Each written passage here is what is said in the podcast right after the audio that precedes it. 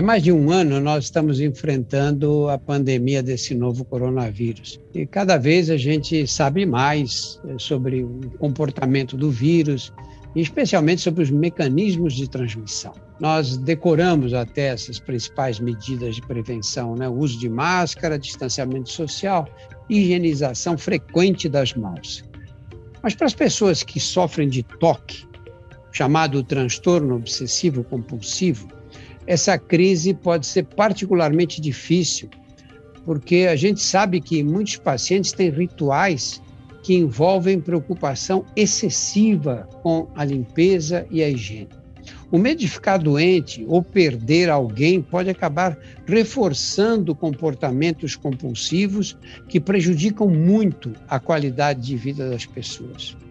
Seguir com o tratamento para controlar o transtorno torna-se ainda mais importante neste momento. No DrauzioCast de hoje, nós recebemos a doutora Roseli Chavit. Doutora Roseli é médica, psiquiatra e coordena o programa de transtorno obsessivo compulsivo do Instituto de Psiquiatria da Faculdade de Medicina da Universidade de São Paulo. Nós vamos conversar com a doutora Roseli sobre esse tema, o toque. Seja bem-vinda, Roseli. Muito obrigada, Drauzio e a equipe, pelo convite, pela oportunidade de estar com vocês aqui hoje. Nós vamos começar do básico. Explica para a gente o que são essas obsessões e compulsões no caso do toque. As obsessões são pensamentos, preocupações, imagens, às vezes até impulsos, que a gente chama de intrusivos, porque são involuntários, né? A pessoa não quer pensar naquilo, e, e mas são pensamentos e preocupações que invadem a consciência da, da pessoa sem que ela tenha controle sobre isso, pelo menos antes do tratamento, né? E pode ser de vários temas. Os mais comuns são é, preocupação excessiva com contaminação e sujeira, com comportamentos de é, limpeza excessiva. Tem muito a preocupação é, de causar dano a alguém e comportamentos de verificação para se certificar de que isso não aconteceu. Existe muito uma necessidade de simetria de ordenação, de arranjo dos objetos de acordo com determinadas uh, regras e os comportamentos correspondentes. Existem pensamentos de temática sexual eh, e, ou religiosa, que é uma outra, um outro tipo de apresentação.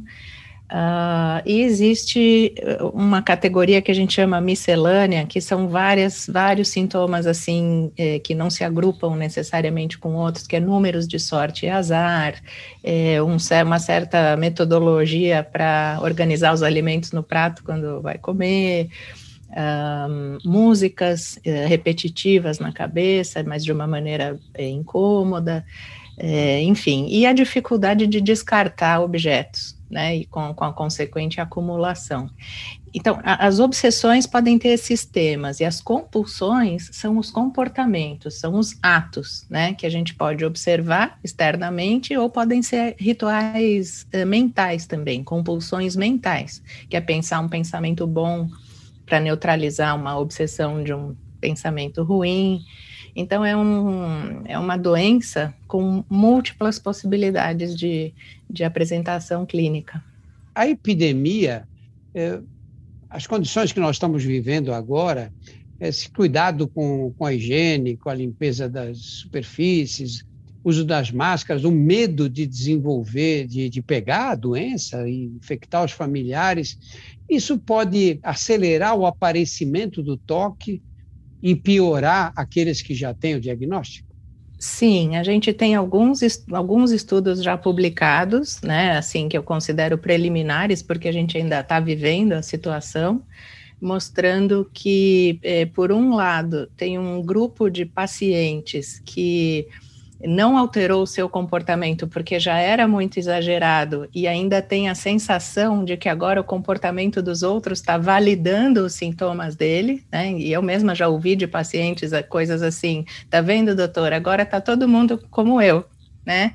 É, então não mudou muito para aquela pessoa porque ela já tinha cuidados muito, é, muito excessivos. E tem pessoas que tinham a predisposição e vieram a manifestar é, do, a doença pela primeira vez, e tinha pessoas que estavam em remissão, né? A gente chama de remissão quando já não tem mais sintomas é, importantes, e voltaram a ter recaída, não necessariamente com sintoma de limpeza, contaminação por doença, sujeira, é, mesmo pessoas com outros tipos de sintomas é, por conta do aumento da ansiedade, da incerteza, da sensação de não ter controle sobre o futuro, é, isso é estímulo suficiente para é, desencadear uma, uma recaída das pessoas que estavam estáveis, e que não é privilégio do toque, né? A gente vê um aumento global é, né, de transtornos mentais nesse período, transtornos de humor, transtornos de ansiedade, então eu acho que não é específico do toque. Roseli, é, como é que você se orienta para fazer o diagnóstico? Por exemplo, eu, eu vou ao seu consultório e digo, olha, Roseli, eu antes eu cortava uma fruta, deixava a faca na pia para lavar depois, e às vezes acumulava um pouco de louça, uma hora eu lavava. Agora, eu não consigo mais fazer isso. Eu corto uma fruta no meio do dia, tenho que lavar a faca, não, não largo de cima da pia de jeito nenhum. E eu não posso ver louça suja que eu pego e lavo na hora. Isso, como é que você se orientaria para dizer, olha, você está ficando louco, você, você tem o diagnóstico, não tem. Como é que você se orienta para saber se, se isso é um caso de toque? Então, é assim, é, sintoma obsessivo, né, sintoma de toque, sintoma isolado, é muito comum na população. Então, se você andar na Avenida Paulista e perguntar para as 100 primeiras pessoas que você encontrar se tem algum tipo de pensamento obsessivo, algum tipo de ritual, 30 pessoas vão te falar que sim. Tá? Então, é mais ou menos 30% a, a prevalência de sintoma obsessivo compulsivo ao longo da vida na população em geral. E essas pessoas nunca vão ter toque e nunca vão precisar se tratar. A gente considera é, um sintoma importante, né, a ponto de preencher critério para diagnóstico e merecer algum tipo de tratamento, quando a pessoa é, gasta, por convenção, mais de uma hora por dia fazendo os rituais, né, ou, ou paralisada pelos pensamentos, é, quando esse, esse sintoma tem intensidade suficiente para impedi-la de fazer as atividades dela, de conviver socialmente, de conviver com o parceiro, é, não consegue estudar, não consegue trabalhar porque está ocupada é, com a atenção sequestrada pelos pensamentos e pelas compulsões, e quando isso provoca um sofrimento subjetivo significativo também. Então, tem a questão do tempo que ocupa, a, a questão do prejuízo e do sofrimento para compor o diagnóstico mesmo de toque. Então, assim, um sintoma como esse que você descreveu, se não está te atrapalhando em nada, né, e você só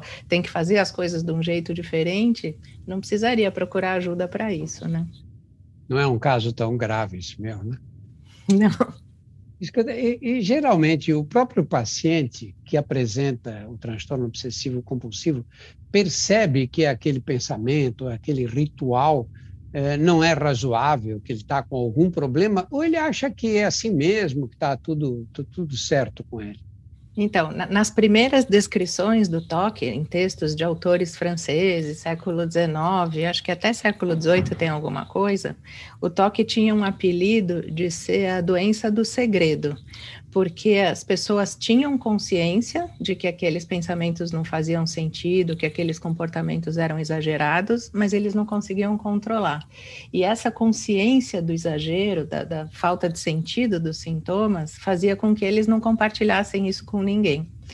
É, então, tem estudos mostrando que a grande maioria dos pacientes tem essa crítica, né? A gente chama isso de insight ou de crítica, de que, que são sintomas que não são razoáveis. E tem uma parcela um pouco menor que duvida se aquilo é verdade ou não. Né, se ele é, tem que refazer o trajeto que ele está dirigindo porque vem um pensamento que ele, que ele atropelou alguém, então ele fica na dúvida, atropelei, não atropelei. E uma parcela muito pequena, felizmente o um número menor de pessoas, tem um toque que é assim quase delirante. que é muito difícil é, convencer a pessoa, né, é, é que ela que ela está dando valor excessivo para uma ideia que não faz sentido. Você falou que uma das que, algumas pessoas dessas têm dificuldade de descartar as coisas, jogar as coisas no lixo, são os que a gente chama de acumuladores, né? guardam coisas incríveis né? durante anos, a ponto de, às vezes, a casa ficar tão entulhada de, de objetos inúteis que eles não têm espaço dentro de casa. Né? Vocês classificam como toque esses casos? Então, recentemente saiu a última edição da classificação dos, dos, transtornos psiquiátricos, tanto da Associação Psiquiátrica Americana, que é o DSM, como a classificação internacional das doenças da Organização Mundial da Saúde, que vai ficar em vigor, eh, se eu não me engano, ano que vem, em português, em língua portuguesa. E nessa última classificação, o, o transtorno de acumulação é uma categoria separada a gente pode ter pacientes com toque com sintomas de acumulação, e a gente pode ter pacientes que só têm a acumulação como sintoma. Então, eles estão classificados à parte. E por que, que teve essa separação? Porque estudos é, com genética, estudos é, de famílias, estudos de tratamento, neurobiologia, neuroimagem, estão é, mostrando que quando a acumulação é o único sintoma, é um subgrupo que realmente se destaca dos demais. Então, mereceu uma categoria diagnóstica à parte. E, e tem particularidades do tratamento, por exemplo, eu vou falar de tratamento mais para frente, mas os, os, medicamentos que a gente usa para o tratamento do toque não surtem muito efeito no transtorno de acumulação. Então, hoje a gente considera um transtorno separado. É, como, como, deve ser a postura dos familiares? Porque às vezes a rotina de quem tem toque atrapalha a vida da família inteira, não é? É, fica um pouco cansativo. Eu lembro de um paciente que eu vi uma vez que ele ia checar antes da família dormir ele ia checar a, a, porta de entrada, era um apartamento, só tinha uma porta, e os botões do gás. E ele começou fazendo isso, e depois ele começou a fazer com múltiplos de sete. Então, ele abria e fechava sete vezes a porta e os botões de gás. Depois passou a fazer 14 vezes, e depois 21 vezes. Evidentemente que a fechadura não aguentava durante muito tempo e os botões de gás tinham que ser trocados todas as horas. E como a família tem que agir num caso desses? É, a família merece uma atenção especial, específica também, porque também tem estudos mostrando que quanto mais os familiares é, se adaptam aos rituais, aos sintomas do paciente, pior é o prognóstico dele. Então, é, pior vai ser para a resposta dele ao tratamento. Mas é, existe um jeito certo de orientar essa família a se desengajar é, gradualmente dos, dos rituais e dos comportamentos do paciente, para ajudá-lo a enfrentar os sintomas, né? Que todo tratamento psicoterápico é baseado no enfrentamento do, do, da vontade de fazer o ritual, mas não fazer o ritual e aguentar aquele desconforto, né? E a família precisa ser orientada uh, em relação a isso. Então, não pode apoiar, não pode reforçar, não pode fazer junto, né? Não pode falar, não, filho, vai dormir que eu vou verificar a porta para você sete vezes, né? Não pode fazer isso de jeito nenhum. Então tem é muito importante a família estar tá, é, educada sobre a doença e saber que, que o papel dela é não reforçar o, os comportamentos repetitivos. É, as causas mesmo do toque não são conhecidas, não é? Provavelmente você tem predisposições genéticas, biológicas. Etc. Uma situação como essa que nós estamos vivendo de, de pandemia, você acha que pode funcionar como gatilho? Com certeza pode. É, de fato, tem avanços aí recentes nos estudos de genética do toque, mostrando até uma sobreposição de mecanismos genéticos comuns para toque, para esquizofrenia, para transtornos do espectro autista. Então, existe uma, uma predisposição genética e o meio ambiente vai entrar com os gatilhos, né? Dizendo, é, dependendo da intensidade do gatilho, da quantidade de gatilhos que vão se somando, isso vai, ter, vai determinar quando os sintomas vão aparecer ou quando eles vão ficar mais graves, né? Então, com certeza, a pandemia é um gatilho. E aí, quando você recebe alguém que vem com um quadro claro de toque, não há dúvida. Né? Às vezes a própria pessoa já, já, já chega com o diagnóstico que ela fez, né? Fala, olha, eu tenho toque, né? Hoje em dia, sim. Como é que você orienta o tratamento? Então, o tratamento tem dois braços, né, uh, que podem ser uh, recomendados dependendo da disponibilidade, né, de, de, cada modalidade de tratamento onde a pessoa vive, do acesso aos tratamentos, né. Então, a gente tem o tratamento medicamentoso, que é basicamente feito com antidepressivos de um grupo específico, que é o grupo dos inibidores de recaptura de serotonina. Então, a gente tem clomipramina, fluvoxamina, fluoxetina, paroxetina, sertralina, citalopram, escitalopram, e tem alguns estudos com venlafaxina, que não é um inibidor seletivo, mas é, pode funcionar também. E a gente tem a psicoterapia é, de orientação cognitiva comportamental. Então, eu não quero dizer aqui que a psicoterapia psicodinâmica, psicanalítica, que não possa ajudar essas pessoas. Ela pode ajudar, mas a terapia que, que num primeiro momento se preocupa com redução de, de sintoma, diminuir o tempo que a pessoa gasta fazendo rituais, é, e, e também a modalidade de terapia que está mais baseada em evidência na literatura médica é a terapia cognitiva comportamental, que vai ter que ter um componente eh, fundamental, né, que é o que a gente chama da exposição com prevenção de rituais. Então, é a pessoa, o paciente, é, ter contato com os pensamentos ou com os estímulos que levam ele a ter os pensamentos e sentir aquela urgência de fazer o comportamento repetitivo e não fazer o comportamento repetitivo. É, também está bem mostrado na literatura que no começo o desconforto é muito grande, mas conforme isso vai sendo feito de uma maneira certa, sistemática, enfrentando primeiro as situações que ele considera mais fáceis de enfrentar, deixando por último aqueles acha mais difíceis, que isso vai promovendo uma diminuição desse desconforto até que o pensamento obsessivo já não produz mais o desconforto e a urgência para fazer o ritual. Parece um pouco complicado, mas, mas no tete a tete ali do paciente com o terapeuta, é relativamente simples de planejar. O difícil é executar, porque no começo é bastante incômodo para o paciente.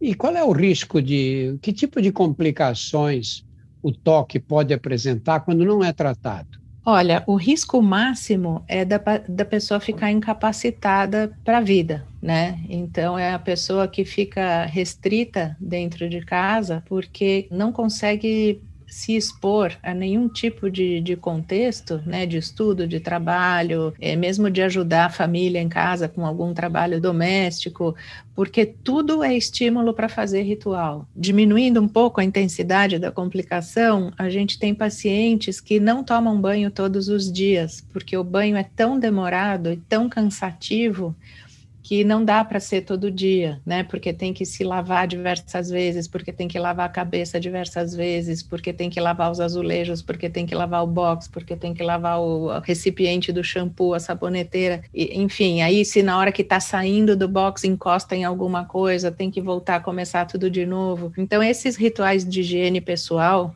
banho, escovação de dentes, muitos pacientes pulam e não fazem com a regularidade necessária, porque é, é muito cansativo, é muito exaustivo.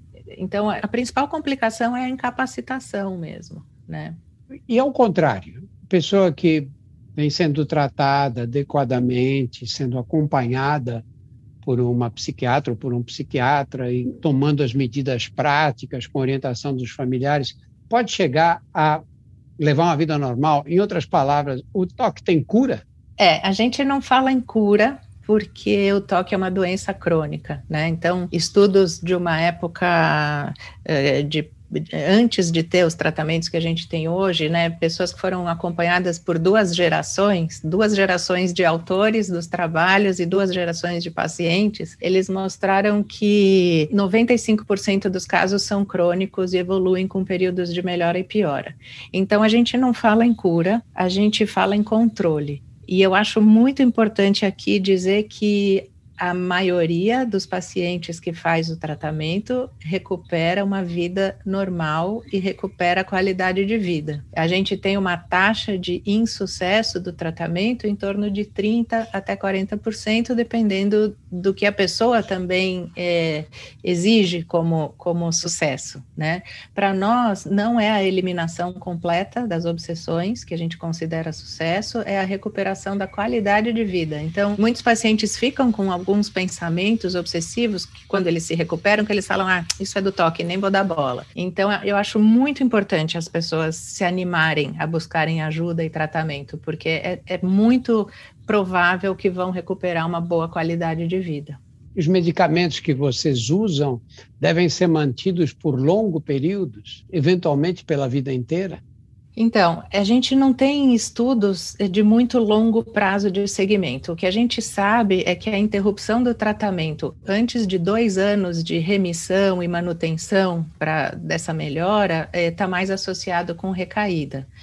Então, a gente tende a fazer um tratamento que depois da melhora seja mantido por pelo menos dois anos. Se a pessoa é, fez esse primeiro ciclo de tratamento, ficou um tempo sem sintomas e volta a ter um novo episódio é, importante, a gente vai esticando esse período de manutenção. Eventualmente pode ser para sempre, mas acho muito radical falar para sempre, principalmente porque a gente não tem estudos dizendo, olha, cinco anos é melhor que dez anos. A gente não tem essa evidência.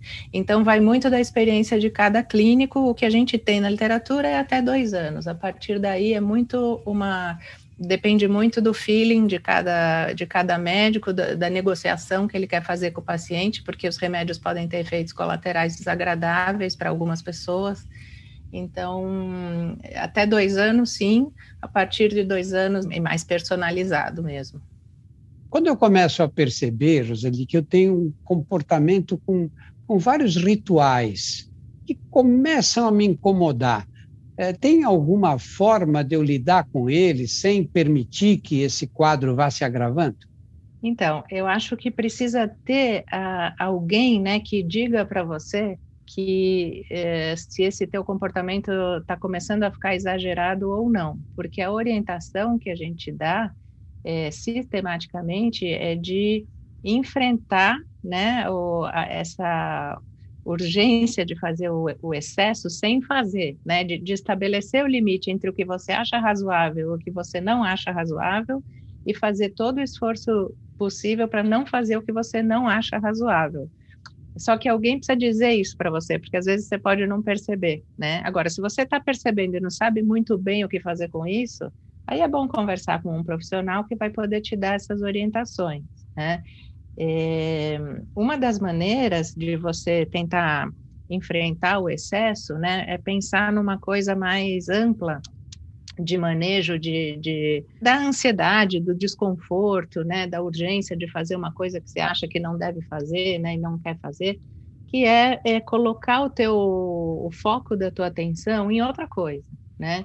Então, assim, já lavou uma vez a louça e está na dúvida se tem que lavar uma segunda vez, ah, sabe o que? Eu vou fazer uma caminhada, eu vou ouvir uma música, né, do, do, da minha banda favorita, eu vou telefonar para um amigo, fazer alguma outra coisa que me dê é, prazer de fazer, que eu tenha satisfação de fazer e que vai tirar minha atenção deste foco, desta urgência, porque eu acho que fazer isso é desnecessário, é exagerado. Então a gente orienta muito coisas que hoje estão nessa categoria de medicina do estilo de vida, né? Cuidar do exercício físico, aeróbico, cuidar do sono, ter uma boa alimentação, é, ter, gastar um pouco mais de tempo com esse autocuidado, né, para comer melhor. Então, às vezes a pessoa pode estar tá preso aí numa armadilha, fazendo compulsão, e muitas vezes a gente orienta, escuta, vamos tentar desviar a tua atenção nessa hora para você fazer uma outra coisa, põe um tênis, desce, vai dar uma volta no quarteirão, porque isso quebra a urgência de ficar fazendo comportamentos repetitivos. Isso quebra o clima, né, daquele, daquela sensação, daquela ansiedade que a, que a obsessão pode provocar. Então, faz parte né, do tratamento também essa introduzir essas questões de, de, estilo de vida, de qualidade de vida, e é uma das maneiras da pessoa desviar o foco. Ótimo, Roseli. Muito obrigado por esses esclarecimentos todos, muito didáticos. Muito obrigado. Imagina, foi uma delícia conversar com vocês. Se você gostou dessa conversa, você pode encontrar no nosso portal mais de 100 episódios do DrauzioCast que versam sobre os temas mais variados. Conheça também nossos outros podcasts, Porque Dói, Saúde Sem Tabu e outras histórias, todos disponíveis nos principais agregadores. Muito obrigado a todos pela atenção.